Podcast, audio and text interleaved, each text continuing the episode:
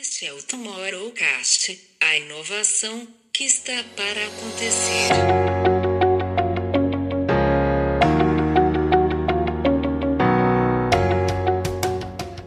Para darmos um bom serviço, o que nós achamos é que também temos de dar de volta à comunidade. Este evento é um bocadinho o pináculo de tudo isso, ou seja, este evento, primeiro, eh, não é só uma feira de emprego, embora vão cerca de 30 empresas à procura de talento profissional de Portugal e de todo o mundo, mas mais do que isso é uma celebração da comunidade tecnológica. Isto é o maior evento exclusivo de profissionais de tecnologia que acontece em Portugal, este ano pela primeira vez também remoto, então temos pessoas do Brasil e de todos os lugares do mundo que queiram participar também, eh, e na prática pretende fazer exatamente aquilo que nós defendemos que é Olá, bem-vindos a mais um Insight Talk, desta vez com um convidado muito especial e também com uma participação muito especial. Uh, vamos falar de tecnologia, de emprego, de futuro, uh, mas já entramos na conversa. Entretanto, eu sou João Batista. Eu sou Camilo Barros. Eu sou Luiz Gustavo Pacete. E hoje temos connosco Pedro Moura, que é CMO da Landing Jobs e que está com a conferência da Future Work Tech Conference uh, entre mãos, que vai acontecer agora no dia 15 e 16 de outubro, mas já lá vamos. Vamos falar primeiro uh, do que é a Landing Jobs, vamos falar do Pedro. Pedro, bem-vindo há muito tempo que não, que não, não nos víamos, nem falávamos, não era? Nós, eu conheci o Pedro, só por curiosidade, lá no iníciozinho desta coisa que se chama, deste bicho que é o empreendedorismo e que contaminou Lisboa e até conseguiu trazer a Web Summit para aqui, mas nós participávamos, estava o Pedro também com a sua, com a sua primeira startup e conhecemos aqui a trocar entre mentorias e coisas, mas, mas foi giro, foi, já foi há uns aninhos. O que é que aconteceu desde aí, Pedro? Estás bom? Bem-vindo. Bem, obrigado, João, Camilo, Pacete, é um prazer estar aqui convosco. Uh, aconteceu muita coisa, efetivamente, estamos a falar de 2012, 2013, foi quando começou a moda das startups e do empreendedorismo aqui em Portugal, a sério, digamos assim. Portanto, se envolveram a empresa estariam a começar, mas muita coisa aconteceu. Já lá vão umas quatro ou cinco startups, há mais participação em 300 mil coisas da comunidade, ajudar pessoas também com, com o conhecimento que nós adquirimos, com todos os erros que tivemos, sobretudo com os erros, uh, e muita, muita água já passou debaixo da ponte, ainda bem. E hoje em dia estamos num lugar muito diferente e melhor do que aquilo que estávamos há quase 10 anos atrás. Boa, boa. Pedro, Landing Jobs, Uh, Fala-me um pouco o que é que é a Landing Jobs. Uh, tu estávamos aqui em, em, em, antes de começar a gravar a conversa, eu, eu perguntar-te exatamente como é que vocês definem, não é? Que é um marketplace de talentos tecnológicos. Uh, nós falamos aqui muito no Tomorrowcast sobre os novos e os trabalhos do futuro e as skills que as pessoas têm de ter, e acho que esta conversa encaixa na perfeição sobre isso. Vamos evoluir, mas fala-me um pouco da Landing Jobs, como é que nasceu o que é que, que, é que acontece, quais é que são os números que estão por trás disso?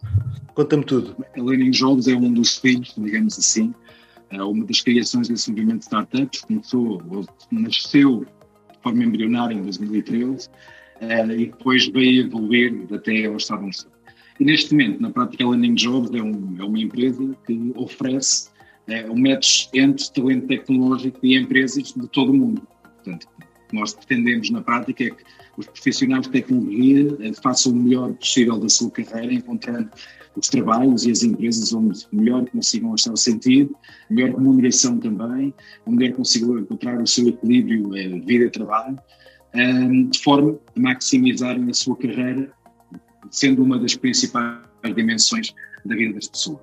Eh, portanto, esta lógica que nós temos muito de tentar promover o intercâmbio e a migração, suportar as pessoas que querem ir de um país para o outro, trabalharem hoje em dia cada vez mais remoto, o que é fantástico também, ter, a identidade de se movimentar, eh, é, é uma posição que nós temos eh, cada vez mais vincada. Porque quer se queira, quer não, mesmo esta questão da pandemia vai dar um boost, um incentivo brutal a que realmente o trabalho tecnológico seja globalizado, no seu verdadeiro sentido já não de empresas grandes que fazem projetos para outras para outras empresas grandes do outro lado do mundo, mas as próprias pessoas, no limite, a trabalhar para empresas que estão do outro lado do mundo, nos antípodos, com estudos horários completamente diferentes, mas a trazer valor para as empresas, a criar também valor para a sua própria vida. Então, nós, na prática, tentamos fazer este matchmaking entre os dois lados deste mercado tecnológico, que são os profissionais de tecnologia, e pessoas. Ô Pedro, tem, é, você mencionou vários elementos aí do, do impacto da pandemia. O mercado de tecnologia, sobretudo no modelo de trabalho, ele sempre, ele sempre foi uma referência de o que você estava falando agora, né? De flexibilidade, de você conseguir ter um pouquinho mais de até de, de jogo de cintura, globalmente falando. E na pandemia, a, a, as empresas tradicionais precisaram entrar um pouco nisso, né?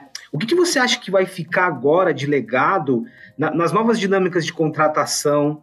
Isso que você mencionou de novas dinâmicas de trabalho, o que, que esse novo contexto traz de potencial? Então, assim, eu parto da experiência que, você, que vocês têm de olhar para a contratação de profissionais de tecnologia mas entendendo agora que é, esse mercado de tecnologia está influenciando toda uma discussão sobre carreira, né? Então, o que, que, fica disso? Eu penso que o mercado de tecnologia está precisamente está, é, é a vanguarda, ou seja, está à frente da maior parte das profissões por uma razão muito simples e tem a ver com a economia básica, quase Adam Smith, que é há muito mais procura por profissionais de tecnologia do que profissionais de tecnologia. Ainda há pouco estávamos a falar, por exemplo, dos números do Brasil e Portugal, dos talentos tecnológicos que estão formados todos os anos e das necessidades reais, que são ordens de magnitude assim. E isto dá um poder ao profissional de tecnologia para, de alguma forma, conseguir moldar a sua carreira. Ou seja, se antigamente, no mercado tradicional, quase da altura industrial, uh, o contrato de trabalho era a, a, principal despesa de segurança do trabalhador, no mercado, uh, mas isto era um mercado de escassez, no mercado de abundância de, de emprego para profissionais de tecnologia, o verdadeiro poder está não do lado da empresa, mas do lado do profissional de tecnologia. Daí, por exemplo, ver fenómenos como pessoas, profissionais de tecnologia, mudarem de emprego em três meses. É fácil. As pessoas, qualquer programador que esteja no LinkedIn recebe duas, três mensagens por dia de pessoas que querem falar com ele. Isto é brutal. Mas mesmo assim, na cabeça, no mindset das pessoas, mesmo se a tecnologia, ainda há muito aquela coisa do eu vou arranjar um emprego. E o mundo já mudou e muitas pessoas, quer as empresas, que às vezes ainda que são elas, uh, ou seja, é elas que que querem um emprego vão à procura pedir um emprego, já não é assim, quer dos próprios profissionais de tecnologia que muitas vezes ainda não saíram do mindset de eu não preciso ter um contrato de trabalho, o meu valor para o mercado é garantia suficiente da minha própria segurança. Ou seja, eu posso arriscar mais do que quer, felizmente, do que pessoas noutras áreas de negócio. E isto está a levar aqui uma reformulação muito grande dos próprios conceitos do relacionamento de trabalho, não só do contrato de trabalho, digamos assim, mas de coisas como trabalho remoto, eh, quantos dias por semana se trabalha, obrigatoriedade de estar a trabalhar simplesmente com outras pessoas, da relação entre o trabalho e a própria vida pessoal há muitas coisas, muitas mesmo, que estão a mudar e que estão a ser experimentadas de uma forma, na minha opinião, ainda um bocado ad hoc, portanto, não de uma forma sistemática, quer por certos, certos profissionais de tecnologia, quer por algumas empresas. Por exemplo, ainda há uns tempos, há uma empresa, uma scale-up, um unicórnio de Portugal, a Fidzai, que anunciou que vai passar a, dar quatro, a fazer uma política de quatro dias de trabalho por semana. É um avanço. Há pessoas que dizem, ah, isso devia ser um tira produtividade. Mas há pessoas que não querem ganhar tanto dinheiro e preferem ter mais tempo a si próprios. Ou seja, há aqui uma conjugação, uma mistura de, de variedades que estão a acontecer, futuro está a acontecer literalmente agora, que estão a ser muito experimentadas neste mercado e há coisas extremamente interessantes. Eu posso dizer, por exemplo, eu trabalho quatro dias por semana. Trabalhava cinco, mas decidi, pá, tenho três filhos, quero ter a minha vida particular, quero ter a minha vida pessoal, quero ter outros interesses e perseguir outros interesses que não só a minha carreira, embora a carreira seja obviamente importante. Portanto, eu vou trabalhar quatro dias por semana. Vou tentar trabalhar mais. Mais, melhor, quero dizer. Mas vou trabalhar quatro dias por semana e ter três dias para o resto da vida. Ninguém se joga com isso. Nós, enquanto empresa, por exemplo, a Landing Jobs, isto já é perfeitamente, perfeitamente aceitável. Pedro, é, eu acompanho bastante a, a Jobs, né, e tenho o costume ali de, de olhar as oportunidades muito mais por, por curiosidade, né, e a gente vê ali que dentre os lugares onde tinha esse ponto, onde era o local de trabalho, a gente encontra ali agora, de fato, o trabalho remoto que você acabou de comentar com em cima da pergunta aqui do, do Pacete, né? O quanto do outro lado, e eu pergunto isso porque a gente está num movimento agora de volta aos escritórios, principalmente a hora que a gente olha as enterprises, a hora que a gente olha que é, esse momento das grandes corporações que tinham suas grandes lajes e tudo ali, e como é que elas vão fazendo esse movimento. E eu entendo que tem uma cultura que foi muito rapidamente adquirida para que, se, para que a gente tivesse preparado para esse momento de pandemia e essa coisa do working from home. É, e agora a gente está voltando e acho que essa mudança de cultura vai ser ainda mais difícil, né? Retomar aquela cultura, porque mudou muita coisa dentro disso. A hora que a gente vê ali que existem as oportunidades do trabalho remoto, hora, como é que é o olhar do empregador, né? Que eu acho que ainda é a pessoa mais confusa nessa equação, é como é que ele vai lidar com o remoto, com o híbrido, com o presencial, com o que ele faz com o espaço físico. Como é que vocês estão sentindo isso? do outro lado, né? Não do lado da, claro. de quem está buscando a vaga, mas do lado de quem está dispondo dela. Claro. Uh, eu acho que há, há, uma. Quando há estas grandes mudanças ou quando há grandes ideias, quase que assumem o formato de ideologias, ou seja, agora é tudo trabalho remoto. E não, não é verdade, porque há uma coisa que é, é cada um o seu chapéu. Eu acho que, tal como os profissionais de tecnologia são diferentes, e há pessoas que privilegiam trabalho em escritório, há pessoas que privilegiam ou que só consideram trabalho 100% remoto e pessoas que, trabalham, que consideram trabalho híbrido, nas empresas é um bocado a mesma coisa. As empresas também têm, de alguma forma, de perceber, enquanto entidades, enquanto personalidades coletivas que são, como é que elas querem também organizar a sua própria, a sua própria organização, a sua própria pessoa, digamos assim, os seus constituintes, que são as outras pessoas que trabalham, que trabalham lá. Um, eu acho que há uma coisa, isto falando estritamente do mercado dos profissionais de tecnologia, portanto, não vou para outros domínios, porque eu acho que aí já seria alargar demasiado, demasiado o problema. Mas eu acho que há empresas que neste momento já perceberam que, uh, ou por uma questão de produtividade, ou por uma questão de terem acesso a talento que não existe localmente e têm, portanto, de abrir fronteiras para ir buscar pessoas Uh, quer por uma questão até de terem coisas tão simples como não pagarem escritório, ou espaço de escritório, e com isso conseguirem ser mais rentáveis do ponto de vista financeiro. Acho que cada empresa está também a tentar encontrar um bocado qual é o seu mindset. Eu vou dar um exemplo. Nós, Learning Jobs, quando isto começou, tínhamos algumas políticas remote friendly, dávamos um dia, deixávamos que as pessoas um dia por semana trabalhassem fora, veio a pandemia, full remote, toda a gente. E neste momento estamos a sentir que há, há alguma falta das pessoas também estarem juntas o que nós estamos a fazer, por exemplo, não é fazer o enforcement, não. Todas as pessoas tentaram um dia por mês, um dia por semana, ou o que quer que seja. É dar liberdade às pessoas e, sobretudo, aos gestores das equipas para implementarem uma política em que o default é trabalho 100% remoto, mas depois, é pá, em conjunto com a equipa, encontrarem qual é a forma mais equilibrada, mais balanceada de conseguirem misturar ou, ou, equilibrar produtividade com a parte da ligação emocional que as pessoas também têm de ter e depois com outras componentes como a criatividade, Há pessoas que só conseguem ser mais criativas e ou produtivas quando em presença, há outras que é exatamente ao contrário, tentar sozinhos para conseguirem criar. E, e desta, desta, desta, destas dinâmicas todas, que são super complexas, obviamente, mas que no fim do dia se resumem a personalidade, a personalidade das pessoas individuais, personalidade das pessoas coletivas. Eu acho que, por exemplo, eh, em Portugal há um movimento forte para se legislar o teletrabalho. Eu, pessoalmente, sou completamente contra isso, porque eu, o que é que eu acho? Eu acho que legislar é uma forma de obrigar, de colocar limites às coisas. Se as coisas funcionarem de uma forma boa num mercado, como, por exemplo, das tecnologias de informação, epá, as pessoas e as organizações escolhem se se relacionam, não se relacionam e como é que se relacionam. É, é um bocado. Nós somos adultos, caramba, não é? Deve haver essa liberdade para as pessoas poderem encontrar o seu espaço. E se não, se não estão bem, por alguma razão, trocam, mudam. As pessoas e as organizações têm de ser adaptáveis, têm de ser orgânicas nesse, nessa medida. Mas há, há, sempre, obviamente, há sempre a tendência do legislador para tentar regular a realidade ao máximo e controlar a vida das pessoas, porque é esse o papel do poder do Estado. Eu acho que isso, pessoalmente, acho que é errado. Acho que o código, um código de trabalho que permite que as coisas aconteçam, dá liberdade às pessoas e às empresas para fazer. E isto porquê? Mas há aqui uma coisa, que é, na profissão nos tecnologias de informação, porque há outras profissões que como o balanceamento do mercado é ao contrário, em que há menos empregos do que pessoas que querem emprego, aí as coisas são diferentes de haver proteção dos trabalhadores. Mas no mercado de tecnologias de informação, é o que eu costumo dizer à malta, eu próprio sou engenheiro informático, uh, aqui do, do técnica, uma escola aqui, escola mais conceituada, só que entretanto eu perverti-me e fui para outras áreas, sempre gestão e marketing e coisas do género. Uh, mas eu costumo sempre dizer às pessoas, ah, mas e tal, e a minha segurança no trabalho, eu costumo dizer, é pá, um, um, profissional de tecnologia, hoje em dia, que tem medo da sua, da sua segurança, do seu posto, e que quer proteções contratuais, isso é um paradoxo. Porque isso até limita as pessoas de progredirem na carreira, por exemplo. Se respondi ou não à, à questão. Ou seja, mas a, a, o, meu, o meu take aqui é muito de. Eu acho que tem de haver uma procura das pessoas das organizações pela melhor forma, dentro de um plano de liberdade, de funcionarem. Expor a coisa assim. Pedro, deixa eu levar para um outro lado. A gente está falando da perspectiva dos profissionais, né? E todos os, os benefícios que você falou, da perspectiva também das empresas. Deixa eu levar um pouquinho para uma perspectiva mais ampla. Vamos, vamos pintar o cenário, né?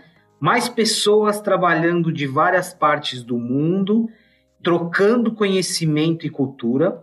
A gente sabe que o, o mercado de tecnologia ele tem desafios, né? Quando você olha para a inteligência artificial, de vieses, você tem o desafio de, de desenvolver produtos mais acessíveis, é, plataformas mais acessíveis. Como que você acha o impacto de, de médio prazo, olhando para frente, essa, essa junção de cultura, de diversidade, de perspectiva, de troca ainda mais acelerada, o que, que isso muda no tipo de tecnologia que a gente vai passar a ter, entende? Não sei se está muito abstrato, mas não, não, não. o que, que muda? Nada.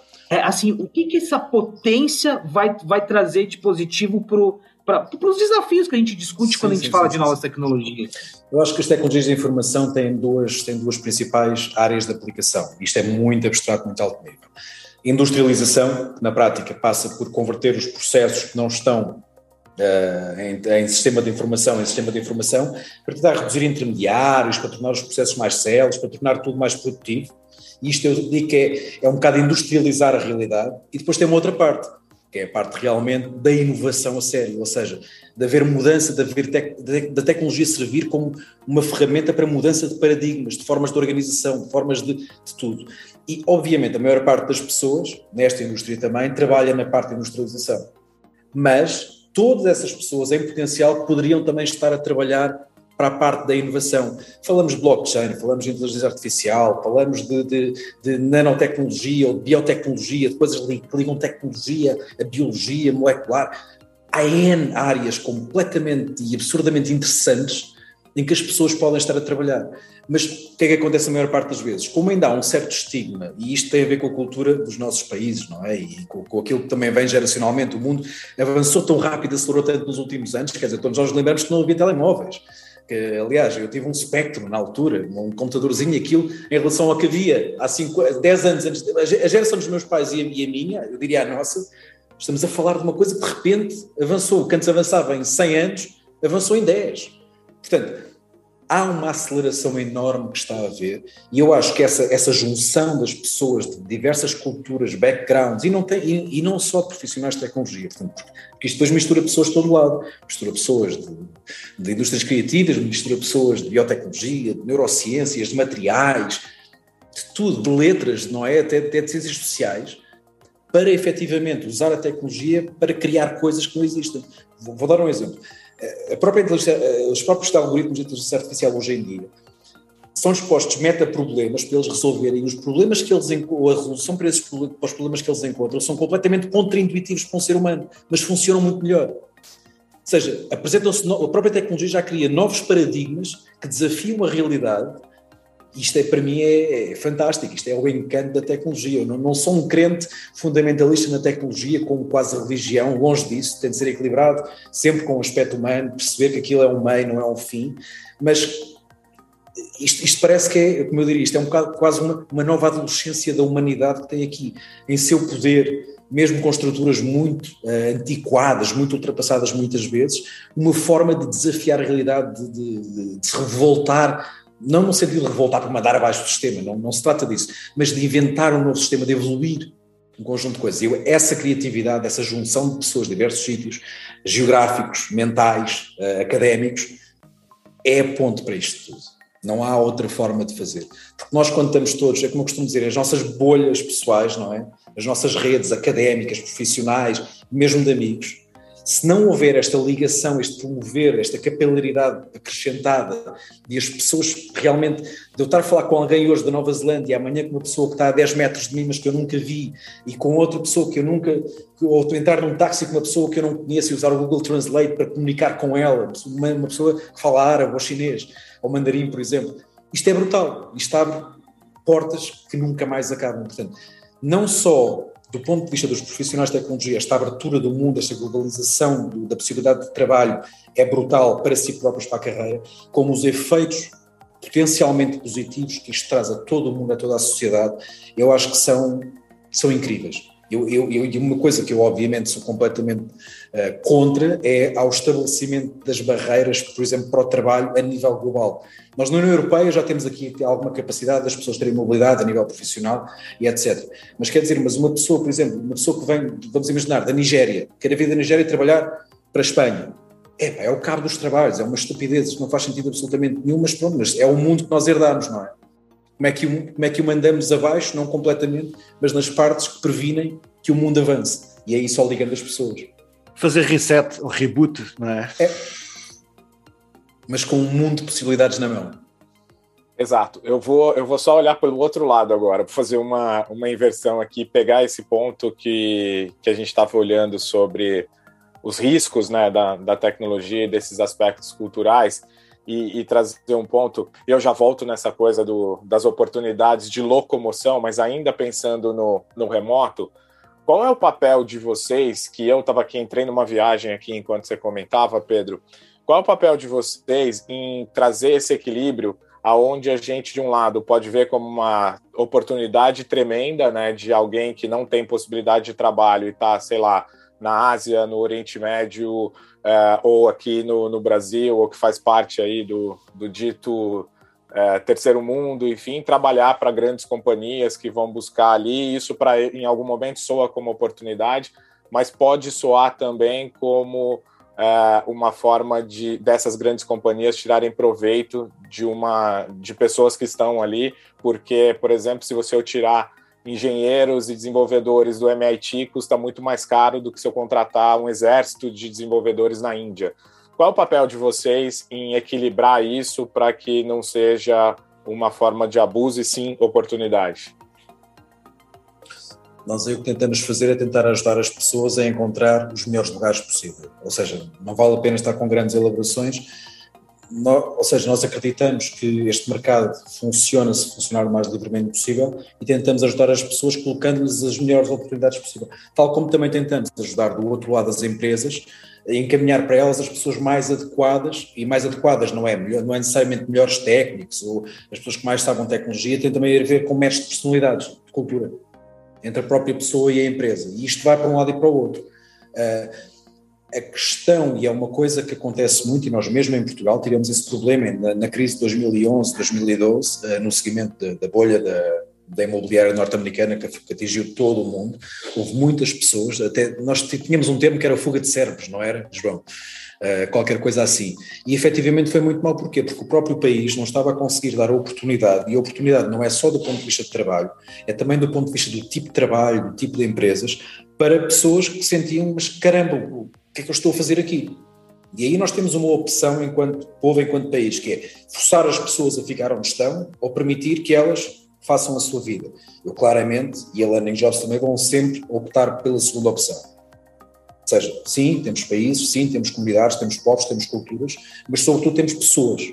E no fim do dia, as pessoas são o que importa. Porque se as pessoas estiverem infelizes, não estiverem bem, o resto do país, o resto da cultura, o resto do povo da comunidade também não vai estar bem. O que eu acho é que muitas vezes uh, há esse possível abuso que estavas a falar de, de, das grandes empresas poderem fazer poaching, arrecadar grandes, grandes quantidades de pessoas, mas o que se tem observado ao longo dos tempos é que isso ajuda a melhorar o próprio nível de vida das pessoas que muitas vezes voltam para os lugares onde estavam, não só mais ricas, digamos assim, com mais posses materiais, mas também com mais conhecimento e que depois fazem um spillover disso para o que estão a fazer. Uma das coisas, por exemplo, nós em Portugal tentamos fazer mais do ponto de vista da, da comunidade de tecnologia é precisamente não necessariamente trazer pessoas que já que partiram bocado de volta, mas trazer, mas tentar que elas ajudem, participem de alguma forma, tragam conhecimento, tragam influência, tragam o que quer que seja, para cá com as aprendizagens que tiveram. Eu vou dar um exemplo que não tem nada a ver com tecnologia, mas tem, que é, quando foi o 25 de Abril em Portugal, uma das grandes políticas e provavelmente as mais bem-sucedidas daquilo que na altura se chamava o GENIC, que era a Junta Nacional de Inovação Tecnológica, era um, uma junta universitária, foi agarrar nos doutorados em Portugal e mandar uma série deles para o estrangeiro para fazer o seu pós-doutoramento e acabar os seus doutoramentos, que depois voltaram para Portugal e constituíram depois então a grande classe académica que tem ajudado a formar pessoas nas universidades de cá, ou seja, esta, esta, esta mobilidade das pessoas, de irem buscar conhecimentos ou outros recursos onde eles existem, não é necessariamente no país onde estão, muitos deles não voltam, mas muitos voltam. Pior, em minha opinião, é realmente limitar sempre fronteiras, colocar sempre barreiras, que aí então, quando não há comunicação, coisa não funciona. Aliás, uma das coisas que se tem visto, desculpa, eu vou terminar para não, não, não, não, não, me apressar, uma das principais, um dos principais fatores para o desenvolvimento de países e, de, e, de, e mesmo de regiões de países é precisamente a capacidade de fazer esta, esta, esta, esta cross-pollination, esta polarização cruzada de conhecimentos de pessoas, de, entre países, das pessoas poderem comunicar. E aqui não é só a comunicação, que hoje em dia já é possível via internet, é também mesmo do ponto de vista presencial, participar em projetos, as pessoas estarem juntas. Isto está mais do que provado que ajuda do ponto de vista de desenvolvimento económico e social, mais do que a maior parte das medidas sejam feitas locais para estimular exatamente o mesmo tipo de coisas. Portanto, é necessário abrir o mundo, é necessário haver intercâmbio, seja ele remoto ou físico, mas é necessário haver este cruzamento, como o Pacete há bocado estava a dizer. Muito bom ouvir-te falar com tanta paixão sobre criar oportunidades. Imagino que uh, quem nos está a ouvir já, já pode pipocar algumas ideias, uh, mas pronto, agora lá veio, o, lá veio o português estragar a conversa. Queres ver? Uh, mas isto, isto não é só boas notícias, para não. Eu aqui há um ano, há mais, mais de um ano até, ouvi o Zuckerberg, que foi logo o primeiro a pôr-se em biquinhos dos pés e a dizer assim: nunca, uh, já não vamos ter mais escritórios grandes, ou seja, vamos acabar com os, os hubs do Facebook uh, espalhados um, e as grandes empresas, os grandes escritórios, vamos, vamos fazer pequenos hubs onde as pessoas se vão encontrar localmente uh, e, vão, e, e vão então fazer essa troca com quem precisa estar fisicamente. Nomeadamente, ele falava das equipas de vendas e uh, ia compensar aquilo que tu falaste sobre a criatividade com algum team building. Uh, provavelmente uma cerveja à sexta-feira. Uh, mas o mais interessante no meio disto tudo é que ele acabava o discurso e dizia assim: Mas atenção, o Facebook tem uma política, não vai permitir a fuga aos impostos. E eu fiquei muito curioso com isso. O que, é que, o, que é que, o que é que ele estava a querer dizer com isto? Que ao tornarmos o trabalho remoto, obviamente que os Estados, nos Estados Unidos, que têm mais compensações de impostos, uh, são uma atração para, para, para a malta que está remota. E o que ele estava basicamente a dizer, pá, agora não são todos a inscrever lá no Estado não sei quantos, não é? porque eu vou estar a controlar de onde é que as pessoas estão a trabalhar. Isto, ou seja, são problemas novos para, para os governos, para os Estados, para, para os países, para as próprias são, empresas, são. não é? O que é que está, uma vez mais, eh, e, e obviamente que era, tinha que ser pelo, sempre pelo lado tecnológico, mas uma vez mais nós estamos uh, a aprender mais devagar do que, do que a coisa está a evoluir, não é? Nós não estamos a ter capacidade de acompanhar. Sim, sim. O, que é que, o que é que está a acontecer? O que é que as empresas podem fazer? Para, para já podem ir à vossa conferência, não é? Mas uh, tirando isso, uh, o que é que as empresas podem fazer para, para, para estar ahead of the curve, não é? Como se costuma dizer. Sim. Aí, aí este fenómeno também do mundo aberto, das pessoas trabalharem para todo lado, inclusive remotamente, levanta um grave problema, que é o problema de onde é que as pessoas pagam impostos. Porque, vou dar um exemplo, uma pessoa, vamos imaginar, vamos imaginar um brasileiro que trabalha para uma empresa portuguesa ele vive no país, ele supostamente tem de pagar os impostos no país onde vive. Uh, no entanto, como é que é feito um contrato, como é que é feito o pagamento? E infelizmente o mundo ainda não está preparado para isso. Infelizmente e, e por um lado também felizmente. Porquê? Porque a pessoa brasileira, neste caso, pode ser ao contrário, e ser um português a trabalhar para o Brasil, uh, usufrui de tudo que o país onde vive tem para lhe dar. Usufrui das infraestruturas do Estado, centrais, da justiça, da segurança, da, da, saúde, etc., das escolas, etc., etc., etc. Portanto, tem de contribuir para isso porque usufrui disso.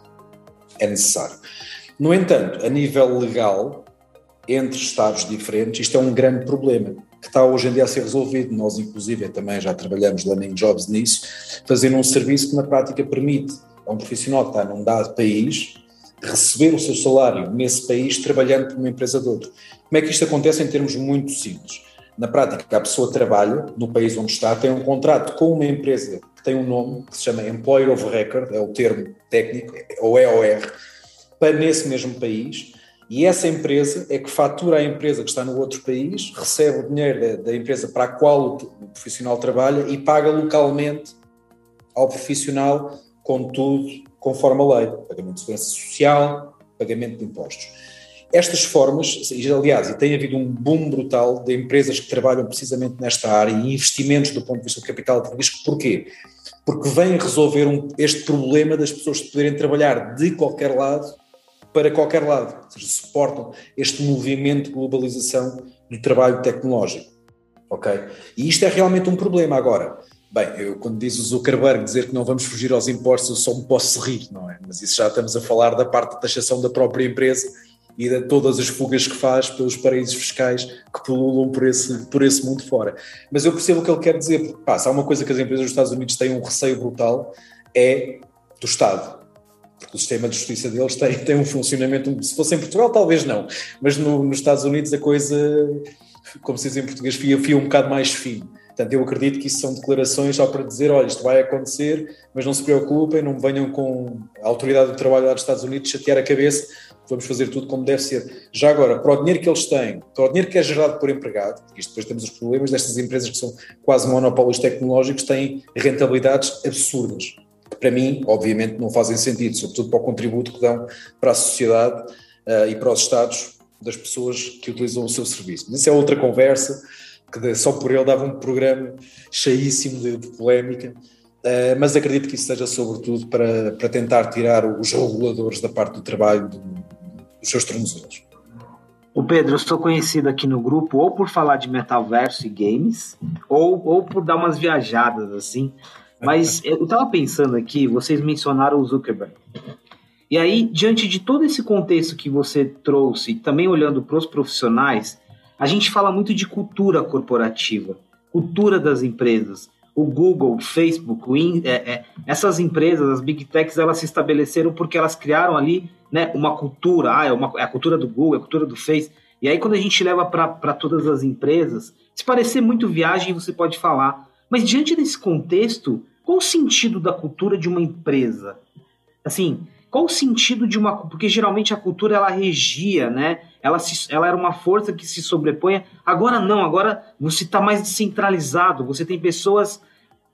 O que, que acontece com a cultura nesse contexto? Não sei se essa pergunta faz sentido, Pedro, mas eu acho que faz, faz. é importante trazê-la, porque eu estou pensando muito nisso, né? Faz, faz, eu acho que faz. Eu acho é que muitas vezes a, a cultura é um palavrão que as estruturas de gestão usam porque têm de usar. A nossa cultura é. Me lembro do Google que era o do no harm, não é? Não fazer, não fazer o mal.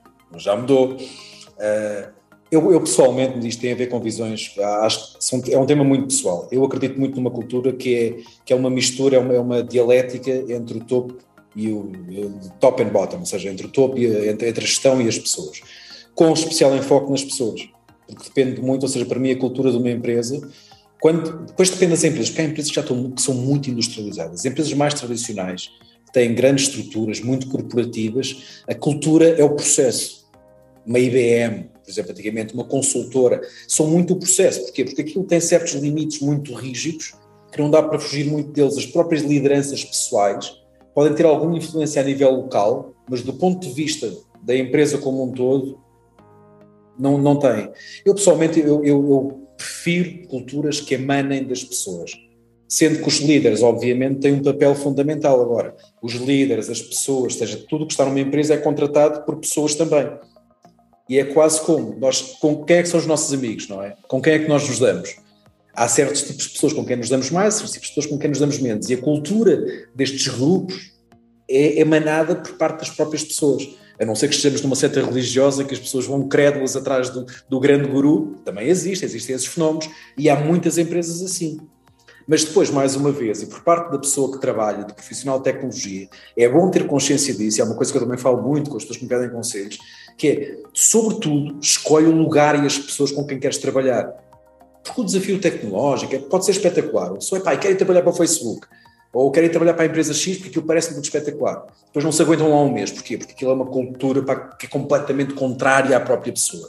Portanto, eu aqui, mais uma vez, acho que com a liberdade que o profissional de tecnologia hoje tem, derivado do, do, do estado deste mercado, das, mais importante do que o trabalho, mais importante do que o salário, porque isso mais ou menos consegue-se buscar um lado qualquer, é se a pessoa vai ter compatibilidade com a cultura da estrutura da organização da equipa onde se vai inserir.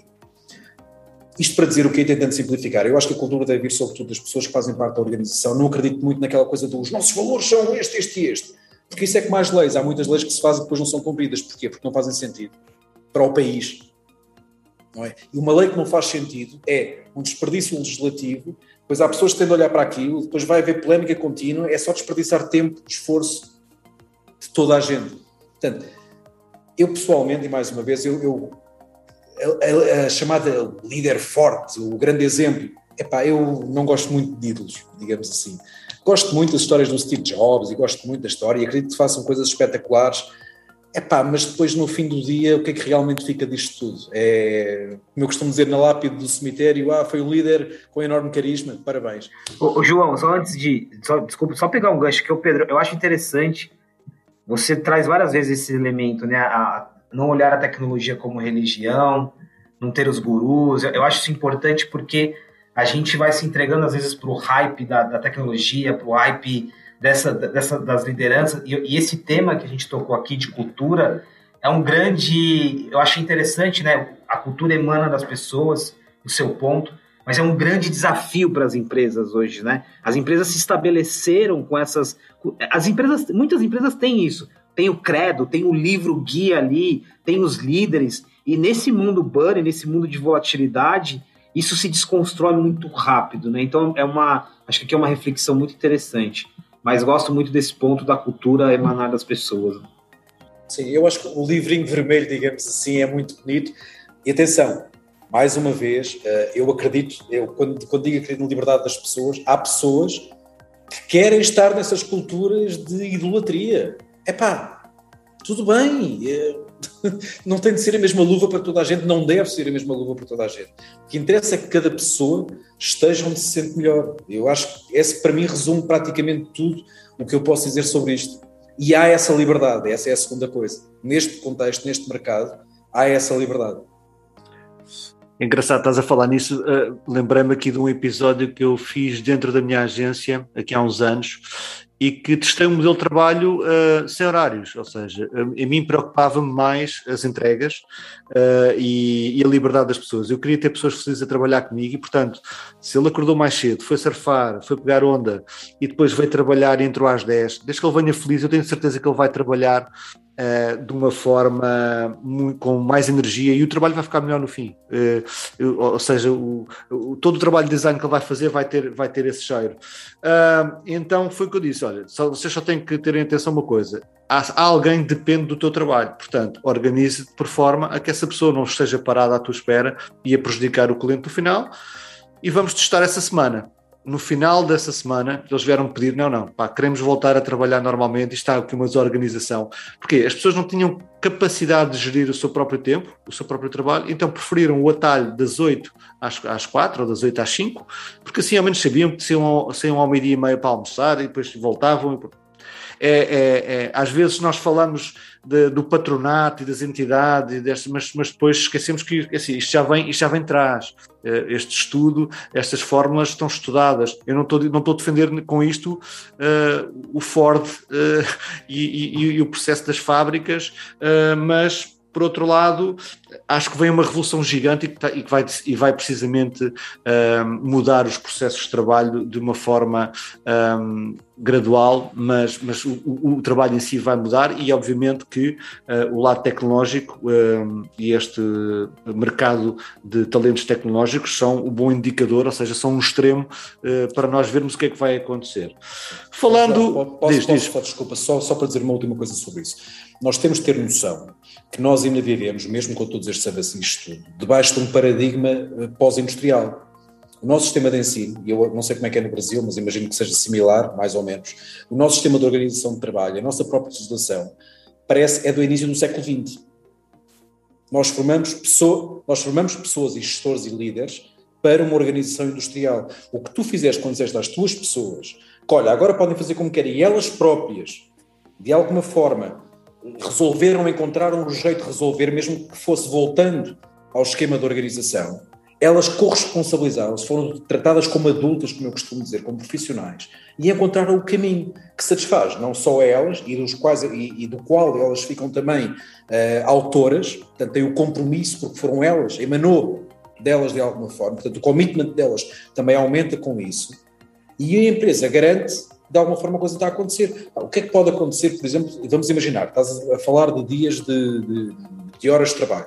Pá, podemos falar de férias, a mesma coisa. Que é que acontece se tu disseres, olha, tens as férias que quiseres? A pessoa tem essa responsabilidade, tem essa liberdade, mas há uma coisa que as pessoas cada vez mais têm de presumir, e isto as pessoas, não só os trabalhadores, como também os gestores e os líderes, que é a liberdade acarreta responsabilidade. E o verdadeiro profissional sabe conjugar estas duas coisas. Uma não vive sem a outra, inevitavelmente. Portanto, a mim se me derem, ou se eu der a alguém, eu, eu, eu acho que mais tarde ou mais cedo, por exemplo, nós também vamos adotar isso aqui na Landing, que é férias é o que for preciso, só que no fim as coisas têm de aparecer. Portanto, uma pessoa que não produz, porque se calhar tira todos os dias de férias, calhar não faz parte da empresa, porque, olha, não dá, não entrega. Mas no meio de tudo isto, eu, eu, eu gosto muito de tratar as pessoas como adultas e não como pessoas que têm de ter medo de mim porque eu sou o chefe ou o líder ou o que quer que seja. Não, eu sou adulto, as pessoas são adultas, temos de falar, eu tenho mais responsabilidade, é quando as coisas correm bem. Mérito deles, quando correm mal, batem em mim. Estou cá para isso, não é para mais. E para ajudá-los a desbloquear coisas. Mas o resto, elas têm de ser corresponsáveis por mim. A liderança não é só minha, de todos, de alguma forma, não é?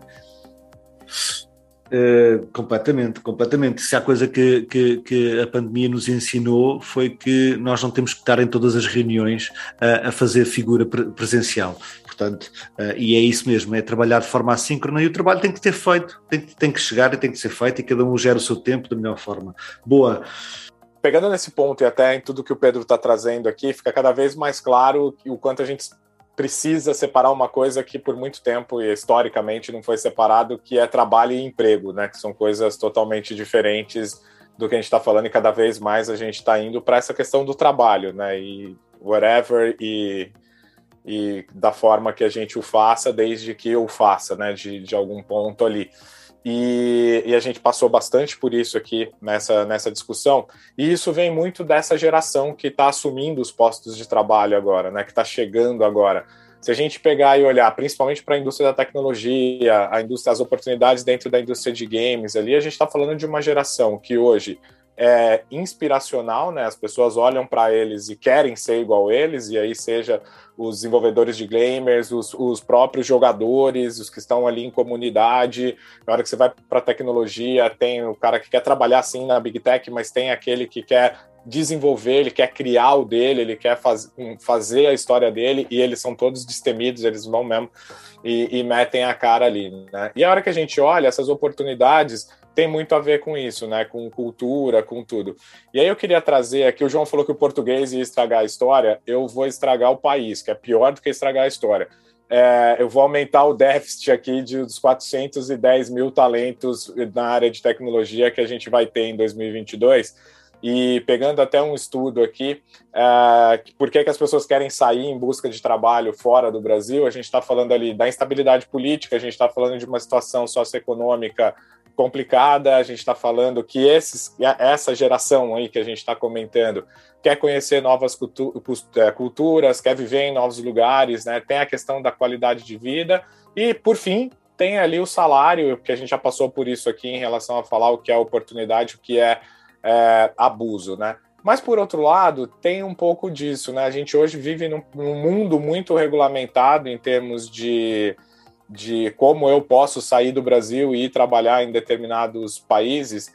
E, mas a gente vê até a indústria da tecnologia mudando esses pontos históricos, que é criar é, benefícios e, e, formas, inclusive com o olhar do governo e tudo, para permitir essa, essa migração né, de, de profissionais aí entre países alguns países mais preparados que, que outros para isso, que têm tomado vantagem de poder receber essas pessoas, Pedro? Ah, os Estados Unidos, historicamente, não agora, foram um país que cresceu à base disso, de ir buscar talento internacional, uh, não só na parte uh, mais, mais, mais, mais elevada, a nível académico, mas também a níveis mais baixos, para crescer. Uh, infelizmente, às vezes parece que se esquece do seu próprio passado. Uh, depois, na Europa, por exemplo, a Holanda é um país muito aberto à imigração porque eles precisam, eles têm, têm um mercado enorme, uma, são um hub a nível tecnológico, e há outros países, o próprio Reino Unido também era, agora com o Brexit a coisa mudou radicalmente, uh, mas há muitos países com programas internacionais, por exemplo, o último que eu vi foi a Noruega, uh, com programas de atração internacional para profissionais de tecnologia. Porquê? Porque há um déficit enorme profissionais de tecnologia. Na Europa, garantidamente, neste momento, se houvesse mais 500 mil profissionais de tecnologia, eles eram absorvidos assim, porque havia trabalho para eles. Há, muita, há muitas empresas, muitas indústrias que não conseguem desenvolver-se mais a nível de competitividade, a nível de desenvolvimento de novos produtos, etc, etc, porque não há pessoas de tecnologia suficientes, tecnologias e áreas adstritas, ou seja, criatividade, gestão de projeto, etc. Portanto, é, é uma questão básica de necessidade dos países. E há países que estão mais avançados do ponto de vista de mentalidade, que depois transportam para toda a parte burocrática, legislativa. Há outros que são mais acanhados. Por exemplo, eu, sou, eu acho que nós em Portugal nós temos algum, alguns visas de, de, malta de startups e até acho alguma coisa de tecnologia, mas eu acho que ainda é, é extremamente, é muito mais difícil, mas muito mais do que deveria ser uh, a vinda de profissionais de tecnologia de qualquer lugar do mundo para aqui. Depois podemos falar, é para ok, se é imigração seletiva, é, é efetivamente, mas é um, é um mundo como nós, como nós o temos. Agora. Mais vale haver essa imigração seletiva, mas haver imigração, e nós, por exemplo, nós somos um país que precisamos de pessoas, nós temos uma crise demográfica, temos uma bomba demográfica em mãos, para além de uma bomba de qualificações também em mãos, que compromete o futuro do país nós daqui a uns, daqui uns anos estima-se que não haverá dinheiro para pagar segurança social, porque não há pessoas, porque há muito mais pessoas idosas do que jovens, do que pessoas ativas. Temos de ser muito mais céleres do que isto. E o governo, para mim, se fizer o favor de alguma forma de facilitar, ou seja, de sair da frente, as empresas, as pessoas fazem o resto. Para mim, por exemplo, em relação ao Brasil, tendo em conta a relação que nós temos, é ridículo o trabalho, o esforço que é para um cidadão brasileiro vir trabalhar em Portugal. E se calhar vice-versa, eu não tenho essa experiência, de Portugal para o Brasil. Não, pá, países como nós somos, eh, não faz sentido absolutamente nenhum a nossa cultura, embora seja diferente em muitas coisas, é, tão, é, é muito mais igual do que diferente. Uh, podíamos beneficiar muito mais todos disto. Com a desculpa do protecionismo, né, de proteger o mercado e tudo, aí acontece isso, tem uma evasão e a gente vai ter um déficit de 400 e tantos mil profissionais. Mas enfim, antes de eu ser expulso do Brasil, vamos seguir com o papo. o eu de Portugal. vamos nos encontrar nos Açores, vá.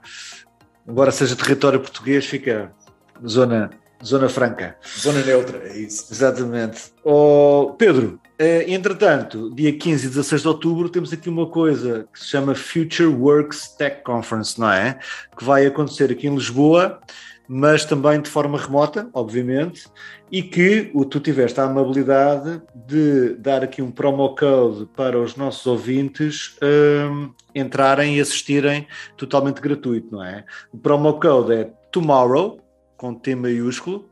Tomorrow, não, é igual, portanto, pode ser minúsculo. É só tomorrow. É? Qualquer só formato. tomorrow.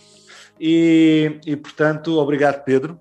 Mas fala-nos um pouco da conferência, como é que ela nasceu, quem é que são as, as estrelas. Eu sei que temos aí um convidado de última hora espetacular uh, para os fãs de, de, de, tecnologia e de games, que vai, vai, vai, vai, é um beliscão aqui na orelha. Mas conta-nos um pouco sobre o que esta Future Works Tech Conference. Sim. Uh, nós, nós temos por tradição fazer um grande evento anual em Portugal que, na prática também faz parte da nossa própria maneira de estar no mercado. Ou seja, nós, embora obviamente prestemos um serviço de matchmaking, de talento com a empresa, etc., isso é o nosso ganha-pão, mas nós lá está, queremos ser mais do que isso. Não queremos ser só um job board, porque isso é fácil de fazer. E para além de darmos um bom serviço, o que nós achamos é que também temos de dar de volta à comunidade este evento é um bocadinho o pináculo de tudo isso, ou seja, este evento primeiro uh, não é só uma feira de emprego, embora vão cerca de 30 empresas à procura de talento profissional de Portugal e de todo o mundo, uh, mas mais do que isso é uma celebração da comunidade tecnológica. Isto é o maior evento exclusivo para profissionais de tecnologia que acontece em Portugal, este ano pela primeira vez também remoto, para termos pessoas do Brasil e de todos os lugares do mundo que queiram participar também. Uh, e na prática pretende fazer exatamente aquilo que nós defendemos, que é as pessoas aprenderem, as pessoas fazerem networking umas com as outras, as pessoas falarem sobre tecnologia, aprenderem tecnologia, divertirem-se, haver muito entretenimento, muita cerveja, muito, muita, muitas atividades também para fazer um, mas sobretudo juntarem-se, ou seja, há uma coisa, eu, eu, eu lembro-me quando eu entrei para o meu curso de, de Engenharia Informática, é a malta de Engenharia Informática é a malta tipicamente e em média um bocado acanhada, um bocado tímida. Há quem diga que tem alguma, algumas lacunas emocionais, mas isto é, isto é brincadeira e a escusidade. E realmente, há, se há uma coisa que os profissionais de tecnologia têm é isso, e mesmo isso depois reflete-se a nível das carreiras. Ou seja, as pessoas muitas vezes têm enorme valor, mas deixam-se ficar em posições que não lhes são benéficas, porque têm algum receio, algum medo, alguma coisa. E nós tentamos ajudar as pessoas a sair disso. E este evento é precisamente isso: é um, vamos para a rua, e desta vez o ano passado não houve, infelizmente, pelas razões que nós todos sabemos da pandemia, mas este ano voltamos em força e queremos efetivamente reunir o máximo número de pessoas possível da comunidade tecnológica de Portugal e também de fora, à volta de uma celebração da comunidade tecnológica. Portanto, nós aqui apostamos querem sessões com speakers de topo, já vamos falar sobre isso, querem workshops também uh, que pretendem ajudar as pessoas a adquirirem novos conhecimentos, a terem novas, novas perspectivas. Vamos ter muito entretenimento, até vamos ter uma boat party, por exemplo, no Rio Tejo, que é sempre um, um ex-libris deste, deste evento.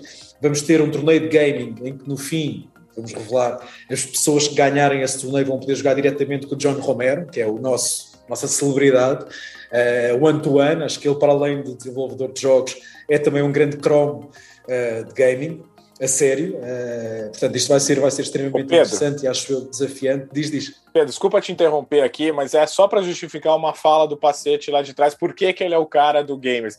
Porque talvez o John Romero seja a minha única referência dos games. Eu parei no Doom, parei no Quack. Então, okay. por isso que o Pacete é a pessoa nossa de referência nos games aqui. Ele falou lá atrás que ele é o cara que é utilizado para isso, porque em, em relação à minha cultura, eu parei no John Romero. Sim, eu depois ainda continuei, mas para aí o único nome que eu me lembro é o Sid Meier do Civilization, que eu ainda vou jogando de vez em quando um, uh, mas fica um bocado por aí, porque eu ainda sou mais no tempo do Spectrum. Uh, mas o Doom, por exemplo, o Doom, eu, eu, comecei a estudar em 94 na universidade, a internet que havia era terminal monocromático, 80 por 24, verde, fluorescente, a pessoa a falar com a pessoa que estava ao lado, depois apareceram os PCs com as Ringlands e apareceu o Doom, e a malta estávamos tipo 4, 8 pessoas numa sala a jogar deathmatch uns contra os outros, tudo com RPGs, que era a arma do Doom, Pá, e aquilo era espetacular, aquilo era uma coisa nunca antes vivida. Depois lá apareceu a internet, começou a aparecer também o Quake, a jogar com pessoas que estavam noutros sítios, pá, portanto, é, para mim foi, foi espantoso poder acompanhar esse tempo de, de, aparecimento da internet e do significado que os games tiveram uh, também no meio disso tudo, e grandes impulsionadores que foram de muita coisa tecnológica, e nós apostarmos um bocado no, no, gaming como uma das threads, é apenas uma das threads desta conferência, temos outras como Data Science and AI, uh, eh, Blockchain, Project Management, Product Management, UX, Portanto, cobrimos, temos que cobrir uma série de áreas, mas a parte do gaming, efetivamente, nós nunca tínhamos entrado nisto e achamos que é uma área que está subvalorizada, até porque há muitas pessoas, porque nós falamos do John Romero e para o torneio, vamos ter, por exemplo, uma workshop para como, como virar um developer de game, que é uma coisa que muitas pessoas se perguntam porque jogam e se calhar são desenvolvedores de software corporativo, mas se calhar que elas gostariam mesmo era de tentar dar um tiro, não é? A desenvolver jogos. E não sabem como. É óbvio que na internet pode saber tudo hoje em dia, mas muitas vezes as pessoas depois acabam por não o fazer. Portanto, queremos também dar aqui um bocado essa lógica do futuro, de como é que as pessoas podem até experimentar coisas novas sem medo de depois voltar atrás. Blockchain é a mesma coisa, há muita gente que hoje em dia se pergunta, não é cripto só, blockchain tecnologia mesmo, ou seja, as diversas aplicações de ter um sistema que não precisa de nenhuma entidade central para garantir que há confiança no próprio sistema e as diversas aplicações, como virar um developer de blockchain, muitas pessoas também não sabem. Queremos dar esse, esse incentivo às pessoas para olharem um bocadinho para pessoas que já foram pioneiros no passado, como o John Romero, vamos também ter o Phil, o Phil Zimmerman, que foi o criador do PGP, o protocolo de encriptação dos mais usados e que trabalha muito e trabalhou muito e foi muito, um contribuidor muito grande, depois que acabou por vir a ser o blockchain, por exemplo, para tentar de alguma forma dizer às pessoas que tal como estas pessoas na altura se calhar nem sabiam o que estavam a fazer, mas estavam só a fazer o que queriam e se divertiam e tiveram uma influência brutal, não só na tecnologia, no desenvolvimento da tecnologia, mas também depois no mundo real, na sociedade. Todos os profissionais de tecnologia em potência podem ser isto. E é um bocado este empoderamento, não é? este empowerment, que nós queremos mostrar às pessoas, este não tenham medo, vão, experimentem, tentem. Se há alguém que pode fazer isso, são vocês. E isto está muito presente em toda, em toda esta conferência. Deixa eu só pegar rapidinho, só aproveitando essa sua última fala, tem a ver com isso. Você mencionou, a gente falou muito do, do mercado de games e tal, e o quanto também que tem oportunidades hoje, mas é, é uma pergunta, é, também viajando um pouquinho sobre geração, Pedro. Por, por exemplo, a gente, né, o Camilo mencionou aí a velha guarda e tal, a gente tem hoje uma geração que está crescendo no Fortnite, no Free Fire, no, no, no, no League of Legends, é, e não só games, essa geração ela tem contato com outros tipos de tecnologias. Algumas já já estão ali na cultura maker programando na escola. É, e aí é uma perspectiva até para a gente sair aqui pensando um pouquinho o que que esse mundo do entretenimento, né? É, é, o que que esse mundo influencia no futuro dos nossos developers, no futuro dos nossos programadores? O que que esse mercado também está recebendo dessa cultura que vem do entretenimento, que vem dos games? É, e o quanto que isso impacta, o quanto que essa familiaridade também impacta. Eu acho que o entretenimento sempre foi e sempre vai ser uma das principais ocupações da humanidade. Portanto, só por aí, inevitavelmente, vai sempre haver muitas pessoas não só interessadas em ter acesso a entretenimento, como uma indústria enorme de entretenimento. A parte boa hoje em dia é que, tal como acontece nas músicas, hoje em dia qualquer pessoa pode fazer um jogo. É muito fácil. O custo de desenvolver tecnologia, por exemplo, quando eu estava a estudar, era quase programava, programava não era no Notepad, que ainda não havia, mas era no VI ou no Emacs, que eram coisas do Nix, em que o debugging era feito com prints, não havia cá programas de ajudar em nada. A facilidade de uma pessoa hoje em dia fazer um jogo, programar um jogo, é extremamente fácil. Lembra-se do Flappy Birds, por exemplo, quando apareceu? Aquele que era só o passarinho que ia. Aquilo, aquilo, aquilo é super básico e foi um sucesso estrondoso. Ou seja, isto para dizer o quê? Há coisas, há peças de jogos que são verdadeiras obras de arte, não é? Aquilo, caramba, aquilo tem equipas maiores do que filmes, inevitavelmente, mas depois, ao mesmo tempo, é como eu costumo dizer, eu ainda costumo jogar Manic Miner de vez em quando lá no emulador do Spectre. ainda lá vou. Porquê? Porque aquilo realmente, do ponto de vista de jogabilidade e entretenimento, dá-me coisas que se calhar no outro lado eu não encontro há uma variedade de expressão criativa, de expressão artística, depois do impacto que isso tem para a sociedade, que eu acho que é difícil de quantificar, mas que garantidamente o entretenimento tem um papel enorme, não só, às vezes a gente diz, ah, as pessoas passam a vida a jogar e desperdiçam a vida nisso. Sim, há muitas pessoas que isso é verdade, mas há muita coisa que advém a nível mesmo, inclusive artístico, da indústria de games, a criatividade que as pessoas que trabalham em games têm, transporta-se depois para a vida real e influencia enorme a nossa cultura, enormemente a nossa cultura. E isso eu acho que é fantástico. Acho que quanto mais pessoas conseguirem puxar mais por essa parte da criatividade, acho que mais diverso, mais engraçado, mais interessante o nosso mundo vai ser. E, da, e do mesmo lado, ao mesmo tempo que isso acontece, há um feedback positivo para quem trabalha a criar esse entretenimento, que há ainda maior estímulo para isso, há mais mercado para isso. O Spotify, muita gente não gosta do Spotify, que vai acabar com um deles, mas permitiu a muita gente, que de outra forma que teria acesso a uma, uma editora, produzir música e até viver minimamente da música seja, há, em, qualquer, em qualquer evolução tecnológica, sobretudo tecnológica, há sempre produtores, é inevitável, mas a nossa sociedade vive de destruição criativa, tem de haver, nós temos de estar dispostos a isso e as pessoas têm de se adaptar. E nós temos de pensar que nós estamos a fazer isto para a geração que vem a seguir, não é para a nossa. Nós temos de viver, sim, sem dúvida, mas o mundo da, da geração seguinte não pode ser o nosso mundo. Nós temos de perceber que isso cada vez menos vai ser assim, se temos algum respeito pelos nossos filhos, por quem vem a seguir é de não tentar coartar a liberdade deles, pelo contrário, é dar-lhes precisamente as ferramentas e a liberdade e os meios para eles poderem fazer o seu mundo e melhorar ainda para a geração que vem a seguir. E eu acho que aí o entretenimento é fundamental. É... Tenho, tenho um, um teenager ali dentro que vou ter que levar aqui à Future Works Tech Conference para, para, para abrir horizontes, basicamente, e, e ele perceber que lá à frente uh, alguma coisa de bom vai acontecer. Olha, Pedro, uh, Deixa-me já aqui mandar os meus agradecimentos ao, ao Pacete por ter, por ter aparecido aqui nesta conversa tão, tão boa. Podíamos ficar agora aqui horas a falar, principalmente de games, também é uma coisa que eu gosto muito. Uh, agradecer ao Camilo também e, e, gostava de terminar com, com o teu convite para as pessoas e para, para, para, para a Future Words. O que é que vai acontecer? Como é que as pessoas podem ver e participar e aprender isto tudo que tivemos a falar e ainda usar o nosso promo code Tomorrow. É muito fácil, vão a future.works, é o site da conferência, future.works. Uh, vejam o programa, vejam os speakers. Vamos ter, falamos do John, do John Romero e do Phil Zimmerman, mas vamos ter pessoas da NVIDIA, da Booking, da Microsoft, de, do Slack, de imensos sítios, portanto, é um programa super interessante. É a minha opinião, também sou parcial, obviamente, uh, mas eu acho que é realmente muito interessante.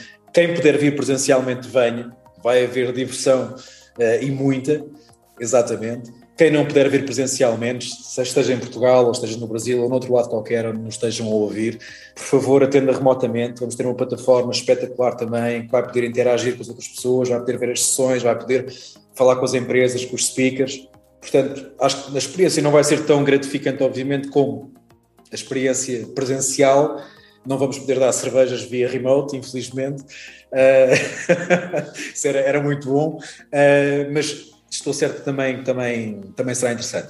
Neste caso, particularmente, como sei que há aqui um, muitos brasileiros a, a, ouvir, caso conheçam pessoas que estejam interessadas em conhecer não só mais sobre, sobre, tecnologia, mas também perceber esta questão de trabalhar na Europa remotamente ou mesmo vindo para a Europa, partilhem o promo code, venham, vejam, conheçam e depois façam o que acharem melhor para vocês. Acho que a principal mensagem é precisamente essa mensagem de liberdade, de, de, de empoderamento das pessoas, de terem mão no seu próprio futuro, de o construírem. Que boa forma de terminarmos aqui o episódio, esta Insight Talk, não é? Ou seja, não, não será por falta de, de, de oportunidade, com certeza, que, que, as pessoas uh, vão uh, participar e vão aprender mais e, e, se calhar até dar um pontapé no caixote e mudar a vida. Muito obrigado por escutarem uh, e para a semana haverá mais Tomorrowcast. Obrigado.